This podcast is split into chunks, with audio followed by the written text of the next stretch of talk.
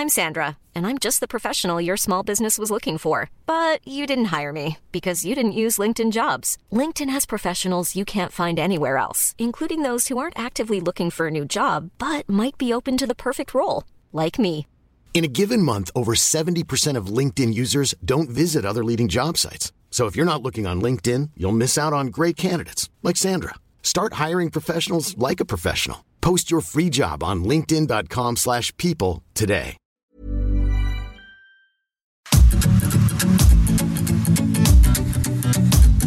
GastroLab es un lugar donde cabemos todos.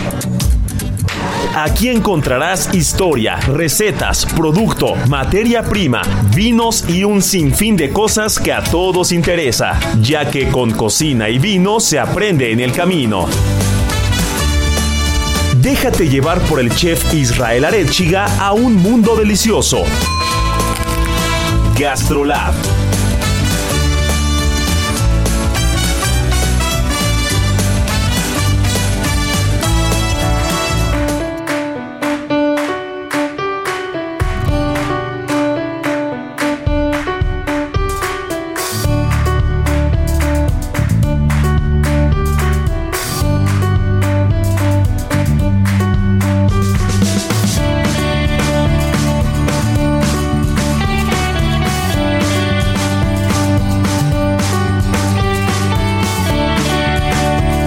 ¿Cómo están?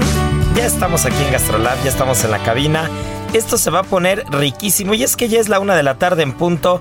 Gastrolab está arrancando y mi querida Miriam Lira, editora de Gastrolab, no cabe en la cabina con tantos tamales porque rompiste tu récord, se me hace, mi querida Miri.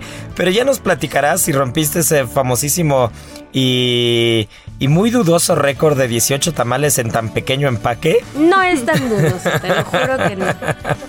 Y bueno, pues ya está también aquí nuestra querida Marianita Ruiz, chef de cabecera, que tiene mucha información, siempre tiene cosas ricas, productos raros, aprendemos mucho. Nuestro buen Beto de producción, que ya también está aquí aguantándonos. Eh, tanto chiste, tanta plática, tanto chismerío antes del programa. Se puso bueno antes Tanta del programa. botanita también, me se puso agarraron de botana. Se puso buena la botana antes del programa. Y es que, mi querida Miri, la Candelaria marca, no sé cómo decirlo, porque hay para quien, de- depende cómo veas el vaso, ¿no? Medio lleno o medio vacío. Para el que lo ve medio vacío, marca el fin de la temporada, prácticamente Guadalupe Reyes Candelaria.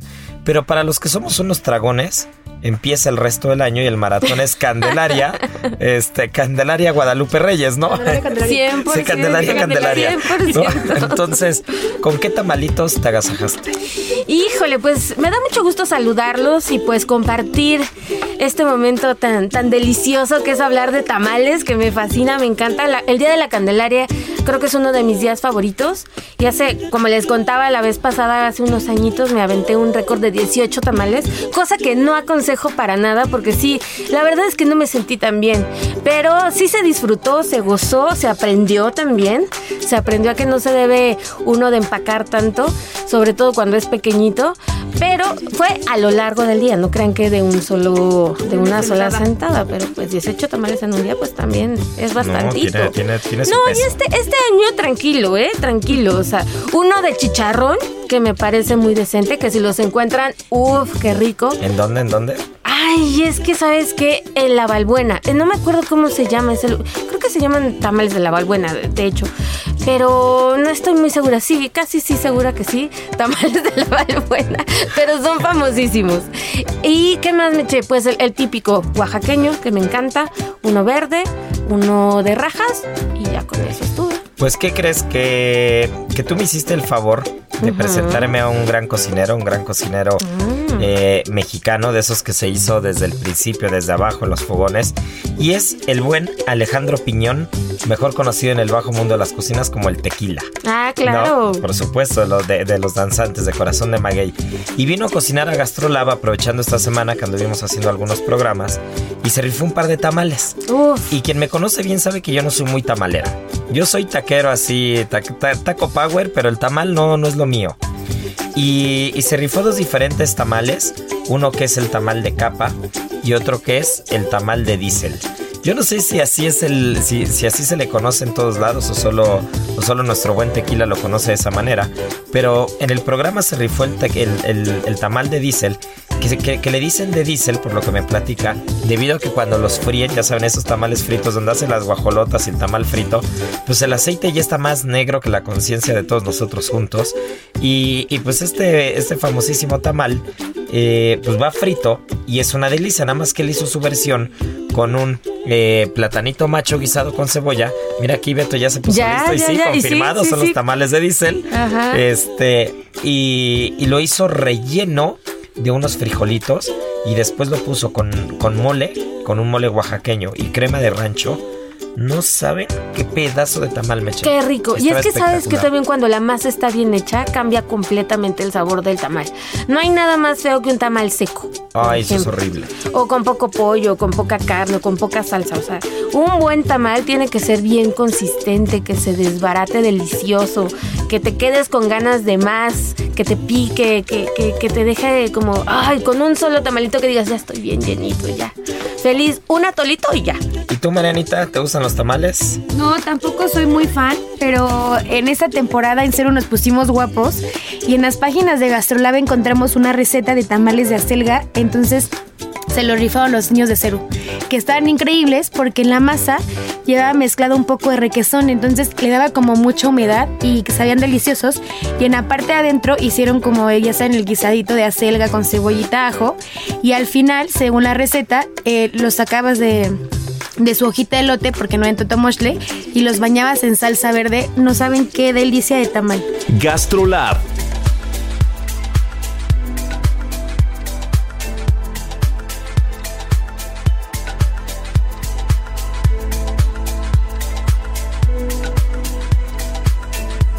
Ay, qué rico. Y también pues, les platicamos el chisme, como habrán visto en las redes de Gastrolab y de todo mundo, que esta semana también se celebró la entrega de los premios de los mejores 250 restaurantes del país. Claro, que felicidades, y felicidades a todo Grupo Ceru porque se llevaron su plaquita. Digo, ahí como que medio se confundieron de la ubicación del restaurante, pero bueno, lo importante es estar en la lista. Sí, lo importante es estar, la pasamos muy bien, nos trataron muy bien, nos consintieron mucho y lo saqué al tema porque el primer día que llegamos, que nos reunimos todos en Acapulco, eh, el banquete que fue ofrecido o coordinado por Susana Palazuelos, eh, esta, esta chef que, es una insignia, ¿no? Que es realmente eh, una embajadora. Sí, una embajadora de su tierra. Y es una insignia en la ciudad de Acapulco, ¿no? En el puerto, porque los mejores banquetes siempre salen de las manos de Susana Palazuelos en la zona, ¿no? Y, ella decidió reunir, junto con el gobierno del municipio de Acapulco, decidieron reunir a cocineras tradicionales de todos los municipios. Entonces había comida de todos lados, de donde te imagines, si era de Petatlán, si era de Cihuatanejo, del mismo Acapulco, evidentemente.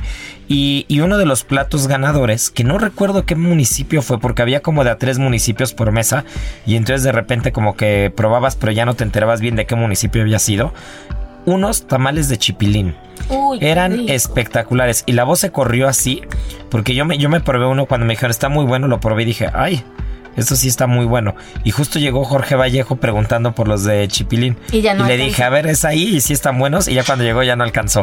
¿No? Entonces sí estaban, sí estaban muy buenos los tamalitos. Y apenas y en el marco de la Candelaria, pues me puse a comer más tamales que creo que todo el resto de mi vida en esta semana. Qué sabroso.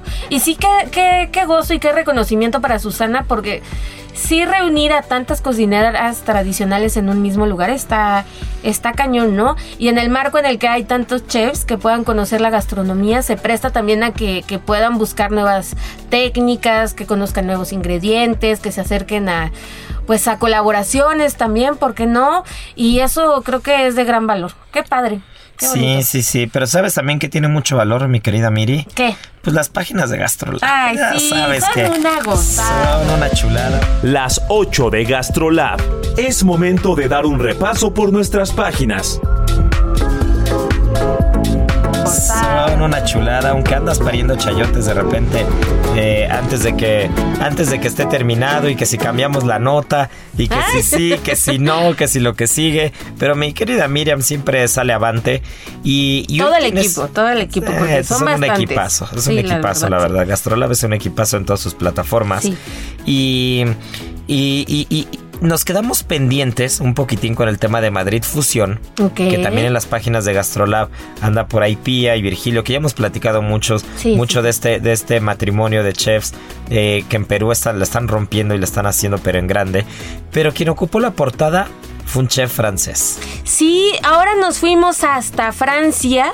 Digo, este chef no estuvo en Madrid Fusión, pero este es muy importante porque es uno de los pocos chefs franceses, de los 13 chefs franceses que hay en todo el mundo, que son maître cuisine y pues él prácticamente decidió dejar su país, irse, buscar otros lares y aterrizar en México, irse a Todos Santos, Baja California Sur y poner ahí un restaurante abierto, sin manteles largos, eh, con muchísima vegetación, quitándose, ya saben, estos sombreros de capa alta y decidiendo hacer otro tipo de cocina, siempre con la influencia francesa, pero buscando agregar los, los ingredientes que están a la mano para llevarlos a su cocina.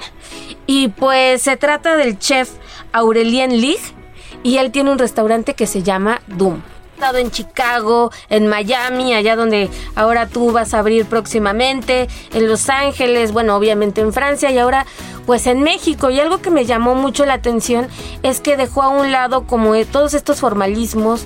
Los chefs ahora muchos están en busca de las afamadísimas estrellas, ¿no? Y bueno, siendo un chef francés, pues tienen la técnica, tienen el ingrediente, digamos que el, camino mucho más marcado, la educación también de ciertas cuestiones muy formales y el hecho de decir, me voy a un país en donde no hay estrellas, en donde no hay, eh, pues Baja California Sur, ¿no? Que nunca ha brillado tal cual por una gastronomía espectacular. También es un lugar en donde los recursos son muy limitados, o sea, no es como que sea el paraíso de grandes ingredientes, van mucho con la temporalidad. Es un gran reto y creo que es, es un acto muy valiente que haya decidido venirse para acá y decir, renuncio a todos los reconocimientos que yo pude haber alcanzado en un mediano o corto plazo para hacer el restaurante que me gusta, que me da satisfacción, que me da identidad, que puedo ofrecer este nuevas nuevas nuevos platos, este, incorporar ingredientes con técnicas que conozco y pues olvidarse un poco de, de, todo eso, ¿no? De todo ese mundo tan, tan glamuroso, digamos. Y cuando tienes, digo, al final entiendo que no tienes tanto producto a la mano, pero cuando tienes las costas mexicanas al alcance, no necesitas más, ¿eh? Sí, sí, sí. La verdad es que no necesitas más y, y Todos Santos es un lugar que geográficamente hablando está en un punto envidiable, ¿no? Porque tienes todo. O sea, tienes, tienes lo mejor del Pacífico, tienes mares fríos, tienes producto, materia prima, la tierra, o sea, los betabeles, ¿no? Por ejemplo, que se dan en esa zona son espectaculares, los tubérculos que se dan son muy buenos. O sea, hay, hay, hay mucha tela de donde cortar, ¿no? Y creo que, creo que gran parte de los chefs, sobre todo europeos, los franceses, que, que llegan a las tierras mexicanas, acaban como que aflojándose el nudo de la corbata, ¿no? Como que, como que llegas con el acartonamiento y de repente te das cuenta que estás en un país que si bien pues las listas son importantes y eso será eh, temas que ya hemos platicado muchas veces, ¿no? Y que si no hay estrellas o lo que sea, pero aún así hay como, como una competencia gastronómica muy alta en el que aunque todos se llevan bien, pues todo el mundo quiere salir en la foto y quiere estar arriba pues como que se dan cuenta que es un lugar en el que puedes hacer una gran cocina de gran producto con mucha técnica y estando relajado. ¿no? Y creo que eso enamorado, eso es lo que eh, ha hecho que esta tierra enamore a tantos cocineros de fuera y, tomen a México como su nueva casa, ¿no? Sí, creo que es súper importante. Y bueno, aquí entre nos, digo, somos poquitos en este programa escuchándonos, somos muy poquitos, les voy a contar un secreto. y es que dicen las malas lenguas, o buenas lenguas más bien, que las estrellas Michelin ya están a la vuelta de la esquina en México. Entonces, pues también seguramente veremos si es que llegan próximamente pues de todos estos restaurantes que hay muchísimos en México de gran calidad que poco a poco se van a ir alzando con sus estrellitas por ahí. Sí, sí, sí, sí, creo y que... esperemos que no pierdan su identidad, ¿no? Que siga siendo este, esta cuestión de, de más amor al ingrediente y al producto, que ya que se metan en esta locura, ¿no? Muchos, incluso hasta en las películas, muchas veces lo hemos visto reflejado, ¿no? Como la gente o los chefs se empiezan a obsesionar por la perfección, que la identidad queda en segundo plano. Sí, sí, sí, sí, habrá que, habrá que esperar para no hacerse muchas ideas desde el principio, habrá que esperar, Habrá que ver qué es lo que sigue, pero lo que dices tiene todo el sentido, ¿no? No perder la identidad, porque al final eso es lo que eso es lo que nos hace cocineros, es lo que nos hace como como mexicanos, es lo que hace que esta gastronomía tenga tanta unión, tanto color, tanta fuerza, tanto aroma y, vamos a defenderlo, ¿no? Vamos a defenderlo cada quien en su cocina sin perder sin perder el piso de lo que se está haciendo, ¿no? Sí, sí, sí. Y pues bueno, él tiene una gran socia, se llama Paulina Noble, quien también es su pareja, su esposa, y pues bueno, ella es la que lleva la batuta en la parte administrativa, ¿no? Ahora sí que él echa a volar la imaginación y ella lleva como las riendas de que todo funcione a la perfección, ¿no? Ahora sí que es como que, bueno, órale tú, sé feliz en tu cocina y yo pongo orden en todo lo que, en lo que tiene que ver con la organización, con las finanzas, con todo lo que tiene que ver con estar al día. Y pues, ¿eh? Hacen una pareja perfecta en Doom. Pues mira, habrá que darnos una vuelta Sí. pronto. GastroLab,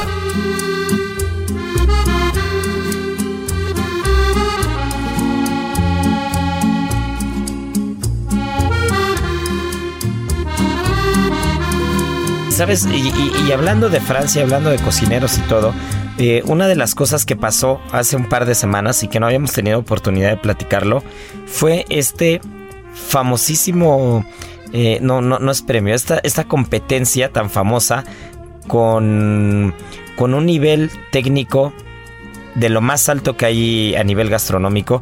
Yo creo que debe ser el premio más importante que se otorga en la gastronomía a nivel mundial. Y estamos hablando del Bocuse d'Or, ¿no?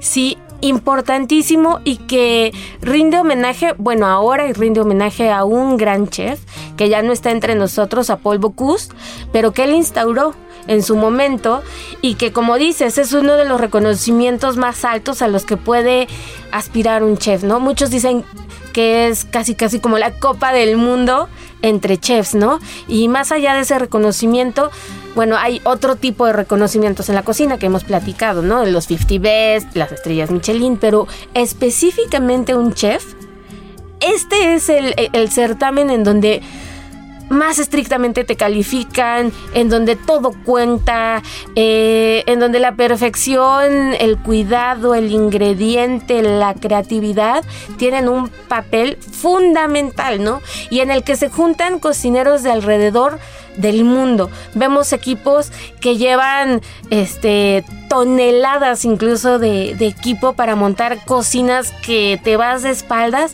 y pues es una convivencia para aprender, para, para compartir conocimiento, pero también para echar todo al asador, para echar todo al fuego, a la parrilla y decidir quién es el mejor. Y ahí es donde creo que México tiene un gran trabajo que hacer.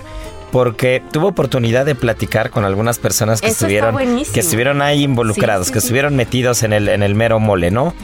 Y, y me platicaban lo que, lo que veía, ¿no? Porque uno siempre tiene esa curiosidad, no solamente como un, desde un punto de vista eh, mediático, periodístico, por el programa, sino como, como cocinero te, te surge esa curiosidad de decir, quise estar ahí, ¿no? Claro. Y entonces cuando yo lo preguntaba, eh, se lo preguntaba a Fer Martínez, ¿no? Un gran amigo de, de Gastrolab, gran amigo mío de, de Migrante, chef de Migrante, un gran restaurante de cocina mexicana. Y que él fue acompañando al equipo mexicano. Él fue acompañando al equipo mexicano, no como el coach, ya que el coach fue Pepe, Pepe Salinas. Salinas del balcón del Así es, Zócalo. del balcón del Zócalo.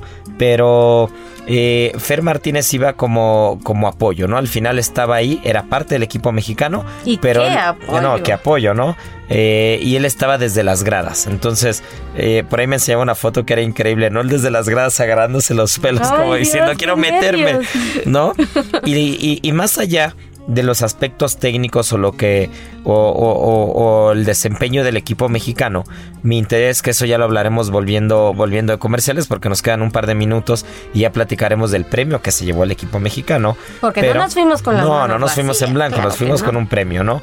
Pero eh, yo le decía, a ver, ¿cuál es la gran diferencia que hay entre los países que van, sobre todo porque los países nórdicos han arrasado en los últimos años. Pero no, es una locura. Marianita por ahí tiene el dato. ¿Cuál es el país que más ha ganado? Noruega. Entonces, no, güey. No, es, que eh, es, es increíble el avance que ha habido en los países nórdicos gastronómicamente hablando, ¿no?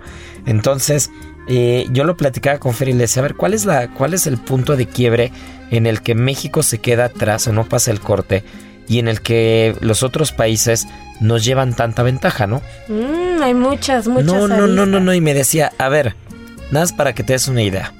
El equipo de Francia, la chica que compitió de Francia, solo desde los 13 años se ha dedicado a formarse para ese concurso.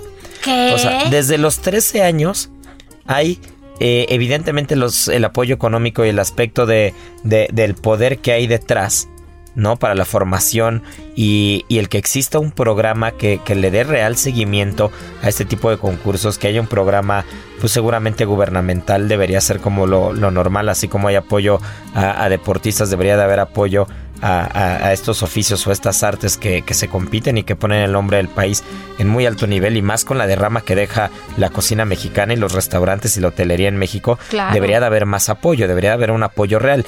Pero que lo mismo pasó, ¿te acuerdas con el Mundial de Pastelería? Así es, así es. ¿Se acuerdan? Y se repite lo mismo y ¿eh? vendrá el Mundial de Panadería que lo platicaba con otro gran amigo y, y, la constante es siempre la misma, ¿no? Para poder competir hay que tener los medios. Claro. Y no es barato competir. Pero imagínense que un país como Francia que organiza el concurso, que no entró en el top 3, que Francia no quedó, no, no fue uno de los, no, no ganó ninguna medalla, no quedó en ninguno de los tres lugares ganadores. Imagínense que su competidora desde los 13 años la están formando. No puede ser. Y la, están formando, me, decía Fer, debe tener 17, 18 años. Y lleva, lleva como 4 o 5 años que la han estado formando únicamente para el concurso. Y aunque no quedó en los primeros tres, le dijeron, no te preocupes, esto sigue, esto sigue siendo una formación. Ya viste cómo va la cosa, en, los, en, en el siguiente, dentro de dos años, vamos a avanzar del lugar. Y el proyecto va a que en los siguientes 10 años lo ganen. Un país está formando a una persona para ganarlo en los siguientes 10 años. No, no, no, te, no te patrocino ahorita para que te formes en 3 meses y vayas y compitas. No, me, decía, me decían que, que los países nórdicos su equipo se dedica 100% a eso y cobra como un equipo de cocina, como si trabajaras en un restaurante o algo, pero cobras por formarte para competir en el Bocus de ¿no? Entonces, tú como cocinero llevas dos o tres o cuatro años de formación en la que tu trabajo, ¿de a qué te dedicas? Ah, pues me están formando para el campeonato Bocus de Ese es tu trabajo. Y tienes que, tienes que hacerlo muy bien, ¿no? Entonces, evidentemente, partiendo desde ese punto, pues no estamos a, años, estamos a milenios de distancia. ¿no? Porque, número uno, la iniciativa privada difícilmente, si no ve un retorno o no ve un negocio, difícilmente va a meter dinero. Y, y, la parte gubernamental, que debería de haber ese apoyo como si fuera un deportista que se está formando para las Olimpiadas, pues estas son las Olimpiadas, es el Mundial de la Gastronomía. Y la gastronomía deja demasiado como para estar tan olvidada en eso, ¿no? Pero bueno, volvemos.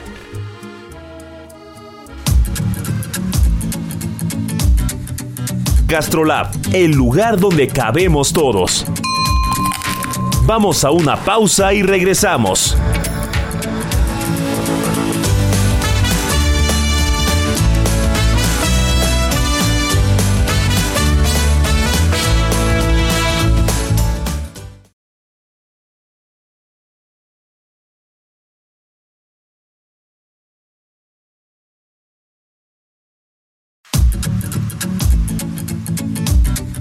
GastroLab, el lugar donde cabemos todos. Estamos de regreso.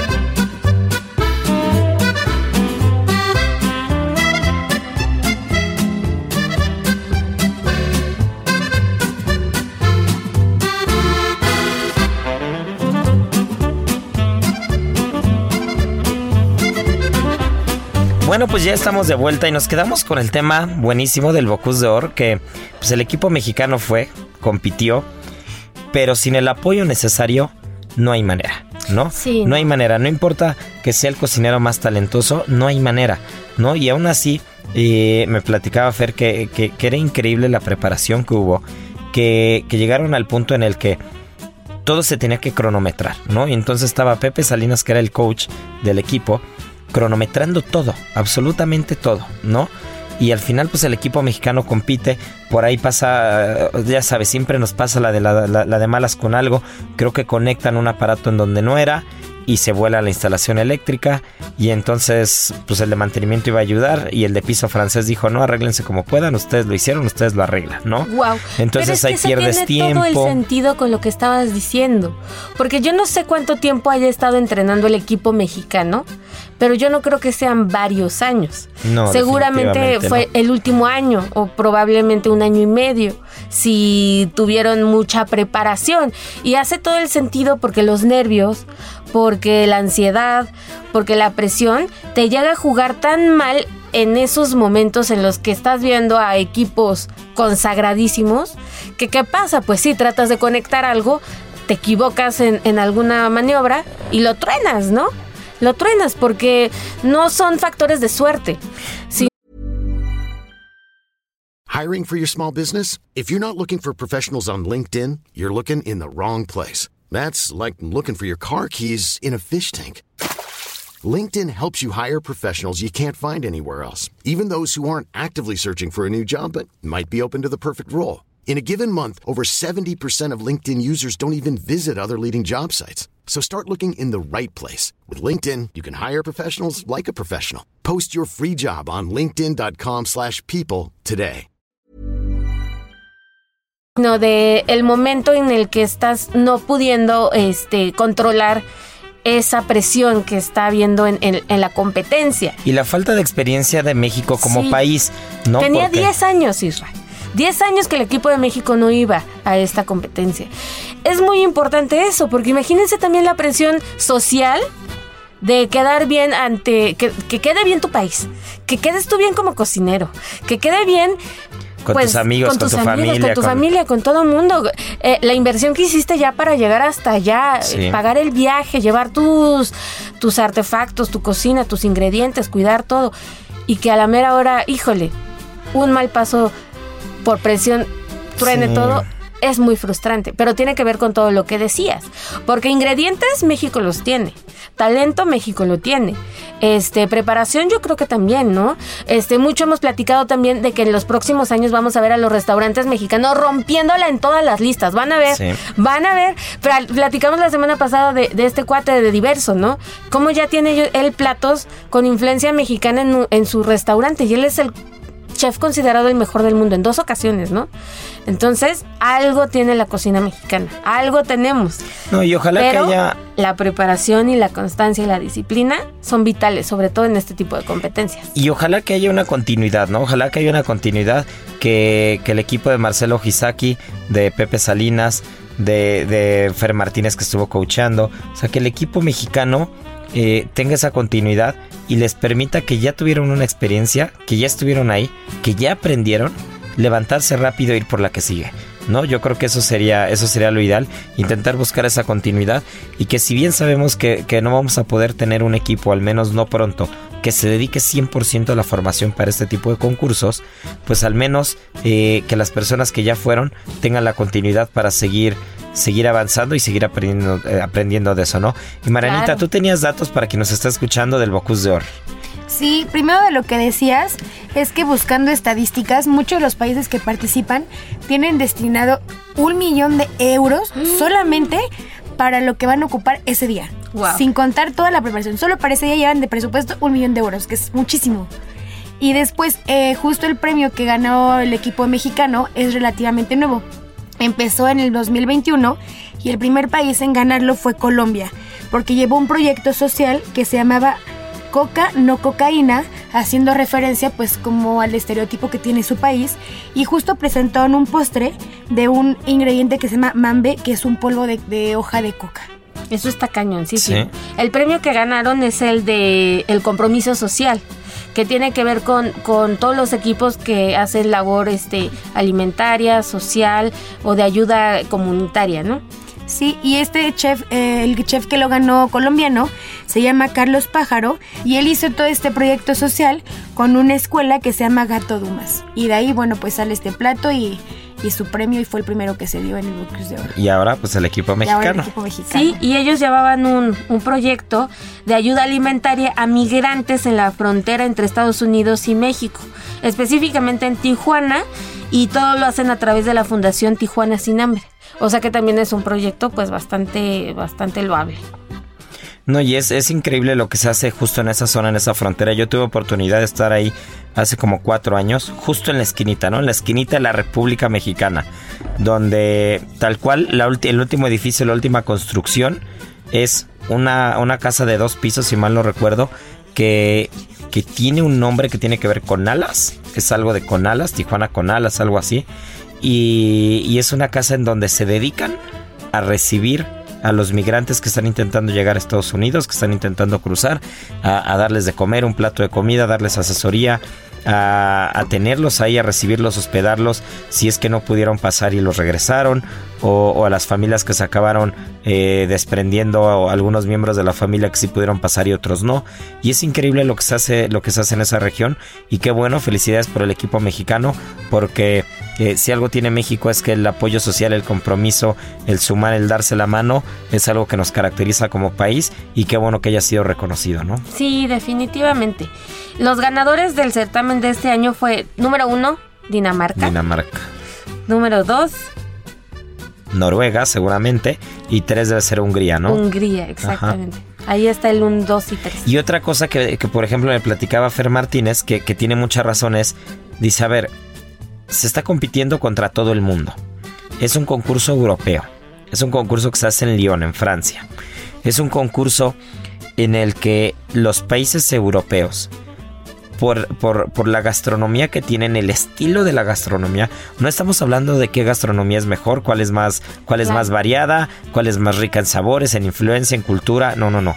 Estamos hablando que el estilo de la competencia es un estilo en el que la disciplina y el refinamiento es más, es más importante y se califica más que la mano como cocinero. Entonces, no es un concurso de a ver qué plato sabe más rico. Es un concurso de técnica, de tiempos, de disciplina, de procedimientos.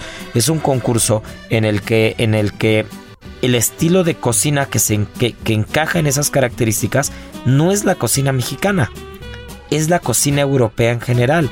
Es la cocina de Francia, la cocina de Austria, la cocina nórdica, que, que, que, reúnen esas características en las que, si bien nadie dice que no tenga sabor, tiene mucho sabor, tiene mucha historia y mucha cultura, pero la precisión y la disciplina para ejecutar ese tipo de cocina es fundamental. Uh -huh. Algo que la cocina mexicana no siempre tiene como, como característica obligatoria.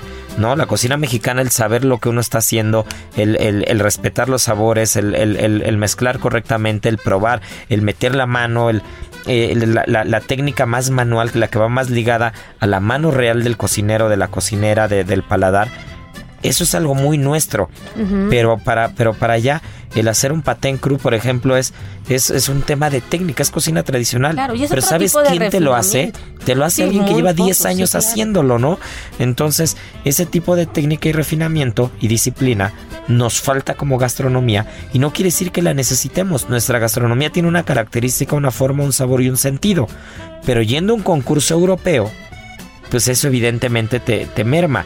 Y si fuera un concurso latino, un concurso mexicano, en el que te vienen a hacer todo con regla y todo impecable y todo con pincitas, pero no sabe igual que lo que puede saber un mole, una claro, hormiga chicatana, claro, claro. Una, una, una, salsa bien hecha, una tortilla impecablemente ejecutada con la técnica ancestral que tiene el nixtamalizado y lo que sea. Entonces, en ese momento, la cocina latina la cocina mexicana en particular, pues va a tener mucho más valor. Pero estamos en un concurso europeo y hay que adaptarse a eso. Sí, totalmente. Y creo que también otro factor importante que se juega ahí es el orgullo, ¿no? Y el legado. Por ejemplo, los franceses, Paul Bocuse era francés. Entonces para ellos es casi, casi como una obligación quedar dentro de, de los primeros lugares. O sea, estamos hablando de Paul Bocuse el, el cocinero, el chef que fue nombrado el mejor chef del siglo XX. O sea, no es, no es cualquier chef. No, es quien cual- desarrolló la cualquier- Cuisine, ¿no? Cualquier personalidad. Paul. Sí, sí, sí, es quien... Vean Ratatouille. Sí, es, quien desarrolla la, la Nouvelle Cuisine, quien pone a la cocina francesa ya en otro escalón, en otro escaparate. Y uno de los datos curiosos, tuve oportunidad yo de estar en el restaurante León el año pasado, es que los ganadores, tal cual, digo, evidentemente no es oro sólido, pero tienen escrito su nombre con letras de oro, letras doradas, en el piso del restaurante Paul Bocuse. ¿No? En Lyon. Entonces tú llegas al restaurante. Que tú nos tienes que contar esa Sí, sí, sí, que cuando favor. caminas es como ir a Disneylandia, de verdad es el Disneylandia de los cocineros. Claro. Desde que llegas y ves estos colores, esto, desde que ves el letrero a lo lejos, eh, cruzas un río para poder llegar al restaurante, es, es una cosa hermosa, es, es llegar a la meca de la gastronomía. Porque además, o sea, incluso hasta el, el edificio es particular, Isra. Tienes que describir también el No, edificio. no, no, el edificio eh, es- es- está lleno de pinturas, de colores, eh, de bodegones. El color, los colores que reinan debe ser, si mal no recuerdo, es verde y amarillo y los letreros en rojo. Y entonces tú entras por una puerta de cristal eh, de, estos, de esas típicas puertas parisinas o francesas y caminas por donde están los nombres grabados con metal en el piso y te va diciendo el año y está en dorado en grande el ganador del Bocuse d'Or de ese año y, y después viene no los nombres del chef, únicamente los países de plata y bronce, ¿no? Entonces viene el nombre del chef en oro con el país y después únicamente países en, en plata y bronce de los últimos, eh, no, sé, no sé cuántos años lleva el concurso, ese dato no lo sé. Yo sí sé. A ver. De hecho, el, este concurso surgió porque en Lyon había como una feria regional y concursaban como las personas de ahí. Después, en 1983, Paul decide como hacerlo un poco más, más formal y en 1987 fue cuando ya decide hacerlo internacional y entonces es cuando empieza. Que está cañón eso, o sea, y es ya- cada dos años. Cada dos años, siempre en enero. Ya. Mm, eso está también súper interesante porque se vuelve ya una tradición que después se convierte ya en como ley, ¿no? O sea, ya tienes que Ya estar esperando, esperando que venga ese momento. No, y lo Qué que dice. Marianita de que, de que hay países que, que otorgan un millón de, de euros Imagínate. únicamente para el día del concurso. Yo lo platicaba con, con un gran amigo panadero que, le, que me decía, platicábamos de eso y platicábamos de lo que viene en el Mundial de la Panadería, ¿no? Y yo le decía, ¿cuánto necesita el equipo mexicano para poderse formar como Dios manda? Y me dijo, la respuesta honesta, sí, 3 millones de dólares. Necesitas 3 millones de dólares como equipo para solventar todos los gastos de principio a fin, para hacer un papel decente, para poder competir en los primeros 5 o 6 lugares, no para ganar. Pero, pero, por ejemplo, el nivel de panadería en México es muy alto, Claro. ¿no? Es un nivel muy, muy, muy, muy alto el que se tiene. Y aún así, necesitas 3 millones de dólares para poder competir al nivel. Para poder tener la- el, el- el piso parejo. ¿De qué Únicamente. estamos hablando? Como para entenderlo todo, ¿no?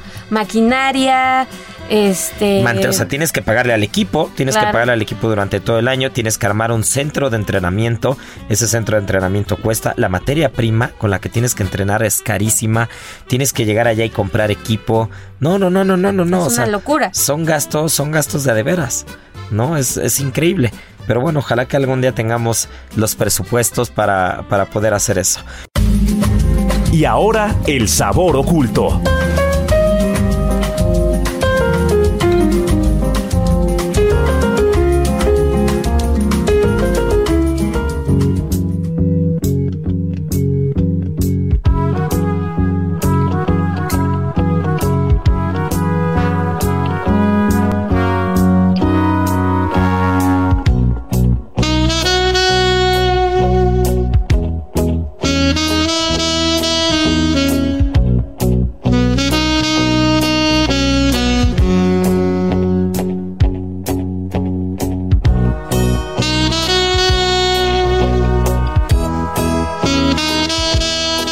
¿Sabes quién tiene presupuesto, mi querida Miriam Lira? ¿Quién? Nosotros, Pues, claro. Nosotros también. Be- Beto nos consiente mucho con la producción.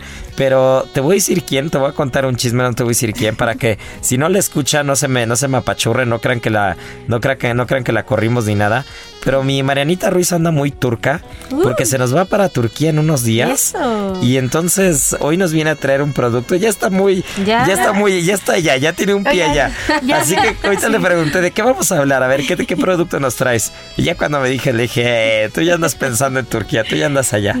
Así que a ver, Marianita, suelta la sopa. Pues eh, hoy les voy a platicar de un, eh, un condimento muy especial o muy, muy raro que se llama majaleb. Y normalmente se conoce como el cerezo de Santa Lucía y obviamente pues es de origen de Medio Oriente. Es de la familia de las rosáceas y este eh, es un arbusto, eh, es como un árbol pero es como muy chiquito, entonces ya se considera un arbusto y generalmente se da como en zonas un poco eh, desfavorables, muy rocosas, en orillas de los arroyos, eh, alrededor como de muchos matorrales, pero eh, ahora mismo se está como expandiendo un poco, le están plantando lugares, pero lo hacen a nivel del mar porque han descubierto que es como muy buen compañero para árboles en específico como el, el sauco, el pino, los enebros y los arces. Y es tan bonito este árbol que lo ocupan mucho para hacerlo bonsai. Y para quien no lo ubiquen, es como. de- el tallo es como de grueso a delgado y tiene unas florecitas blancas chiquitas que tienen como unas bolitas blancas preciosas. Y eh, lo que le decía el majaleb es que este árbol da como unas cerezas negras que parecieran como capulines o unos blueberries. Y la gracia de este, de este, mm, de esta especia es que aquí al, contrario de los cerezos normales, aquí sí tienen que abrir la cereza, tienen que abrir la semilla y tienen que sacar todo lo, que está dentro y esto lo pulverizan y en los países turcos, por ejemplo, de hecho es muy difícil encontrarlo fuera de Turquía, lo ocupan sobre todo para los postres porque eh, da como una nota de, de almendra pero si te llegas a pasar poquito, arruinas tu postre porque es muy amargo, porque pues obviamente viene eh, de la, del hueso del cerezo este. Y tendrá que ver con el cianuro, ¿no? Me imagino. No, porque este es, es de la familia de las rosáceas.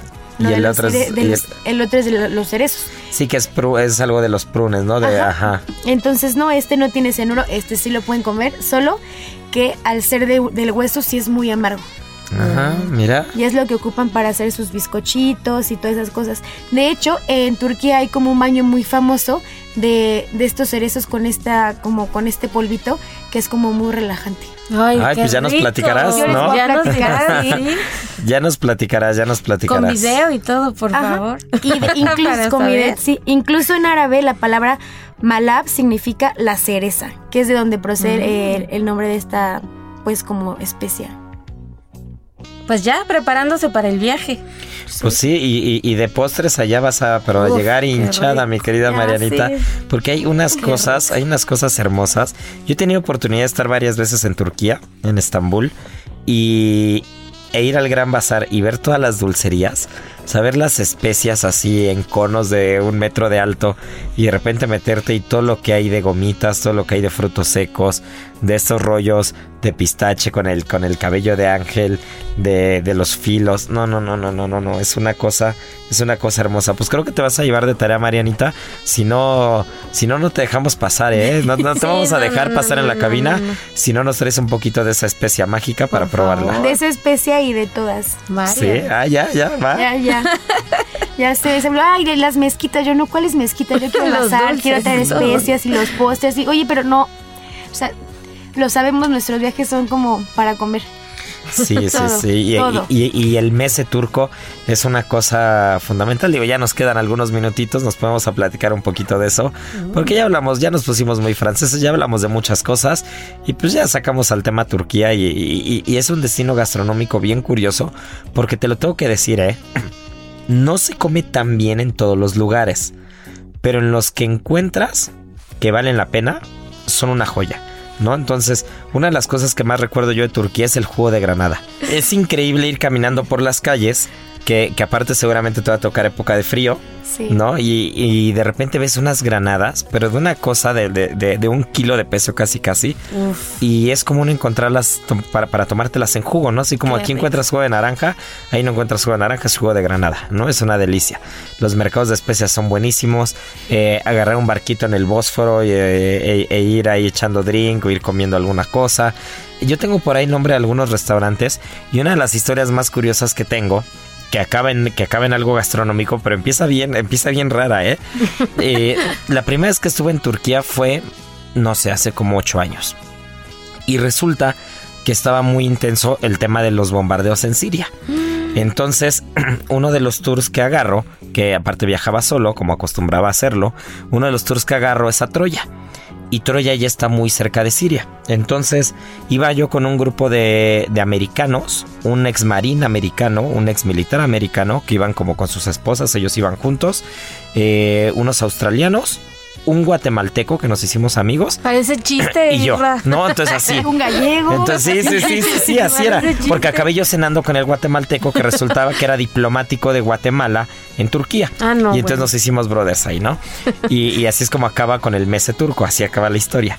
Pero, pero mientras estamos yendo a Troya, ya llegando, ya llegando a Troya había que agarrar un ferry para poder cruzar no sé qué parte del mar y entonces llegabas ya hacia, hacia donde estaban los restos arqueológicos, que de restos ya es prácticamente no hay nada, es muy poco lo que puedes ver, ves el caballo de Troya obviamente reconstruido para poderte subir, echar la foto, pero llegando empiezan a sonar alarmas y empiezan Ay, a sonar no. sirenas. No, qué miedo. Y, qué y nuestra, nuestra guía de turista era así sacada de una película de Hollywood, era así guerrillera, ¿no? Era una mujer turca pero este no traía no traía cubierto el cabello nada así con greña tatuada pero uh, muy abierta no muy en su papel de guía de turistas muy open mind con el tema que, que, que Turquía dentro del dentro de los países de Medio Oriente y los países árabes es bastante más relajado Sí, sí, no sí, sí, sí. entonces ella era nuestra guía de turista y como que dijo, no, no pasa nada, esto aquí suena todo el tiempo, no se preocupen. Y de repente estamos ahí en el medio tour y empiezan a pasar aviones arriba. No. Y el ex marín o el militar americano dicen, esos aviones vienen cargados. Vienen para, o sea, los aviones estaban cruzando por encima de Troya para ir a bombardear Siria. Entonces, y nosotros estábamos a una hora de distancia de la frontera, una cosa así, estábamos muy cerca, ¿no? Entonces, este, ya los americanos empezaron a poner muy nerviosos, ¿no? Porque ubicaban perfecto todo lo que estaba pasando, ¿no? Y hasta les dijeron, este es el tipo de avión tal, y si ustedes ven ahí, o sea, vienen cargados, vienen cargados con bombas, ¿no? Entonces fue, córranle, córranle, ya se puso nerviosa ahora sí en serio la, la guía de turistas y fue córrele, ¿no? Y entonces acabó tan abruptamente y tan, tan rápido el tour que acabamos volviendo este a acabamos volviendo a Estambul y, y entonces ya nos quedamos así como pues ya nos queda mediodía, ¿no? Y, y- y uno de ellos, el guatemalteco, dice, ah, yo conozco un restaurante en el que, en el que hacen un mes espectacular. Y entonces llegamos, te sientas, y no, no es mentira, nos debieron haber servido al mismo tiempo como 50 platos. así Ay, sí quiero ir ahí. Uf. a mí esas pequeñitos. cosas me gustan. Ese es el mese turco, ¿no? Qué Entonces rico. nos sentamos y como 50 platitos chiquitos, toda la mesa llena de, de- de diferentes cosas, ¿no? Y así fue como acabó la historia del bombardeo sirio en Troya. Pero Nerviosos, sabes pero también. con la nerviosos, llena. pero sabrosos. Y sabes también que se está acabando aparte de mi historia. se está no. acabando Gastrolab. Necesitamos dos horas. Necesitamos que nos den cuatro horas los fines de semana, señores del Heraldo de México Radio. Este, pero bueno, qué, qué, qué gusto me da siempre verlos. Qué Ay, rico, sí. qué rico es estar todos juntos en la cabina. Y bueno, pues muchas gracias por escucharnos. Tengo que dar al, al, Ganador. al ganador de la adivinanza pasada. ¿Sabías que puedes hacer un delicioso panqué de plátano con chocolate? Si deseas disfrutar de un postre bajo en calorías, este platillo es para ti.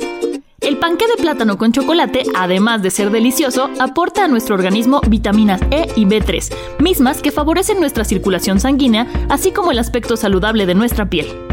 Y por si fuera poco, al integrar plátano logramos disminuir la acidez estomacal.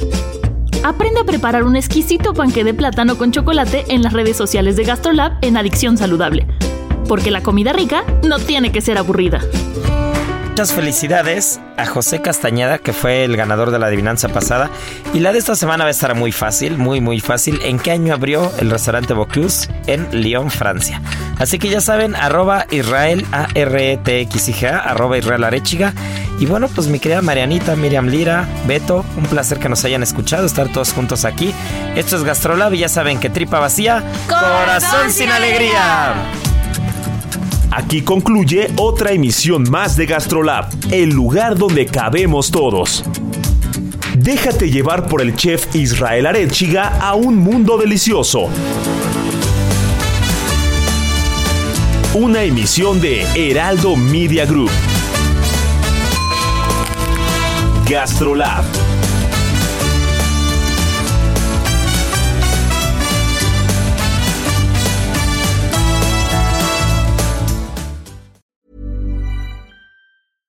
Want flexibility? Take yoga. Want flexibility with your health insurance? Check out United Healthcare Insurance Plans. Underwritten by Golden Rule Insurance Company, they offer flexible, budget friendly medical, dental, and vision coverage that may be right for you. More at uh1.com.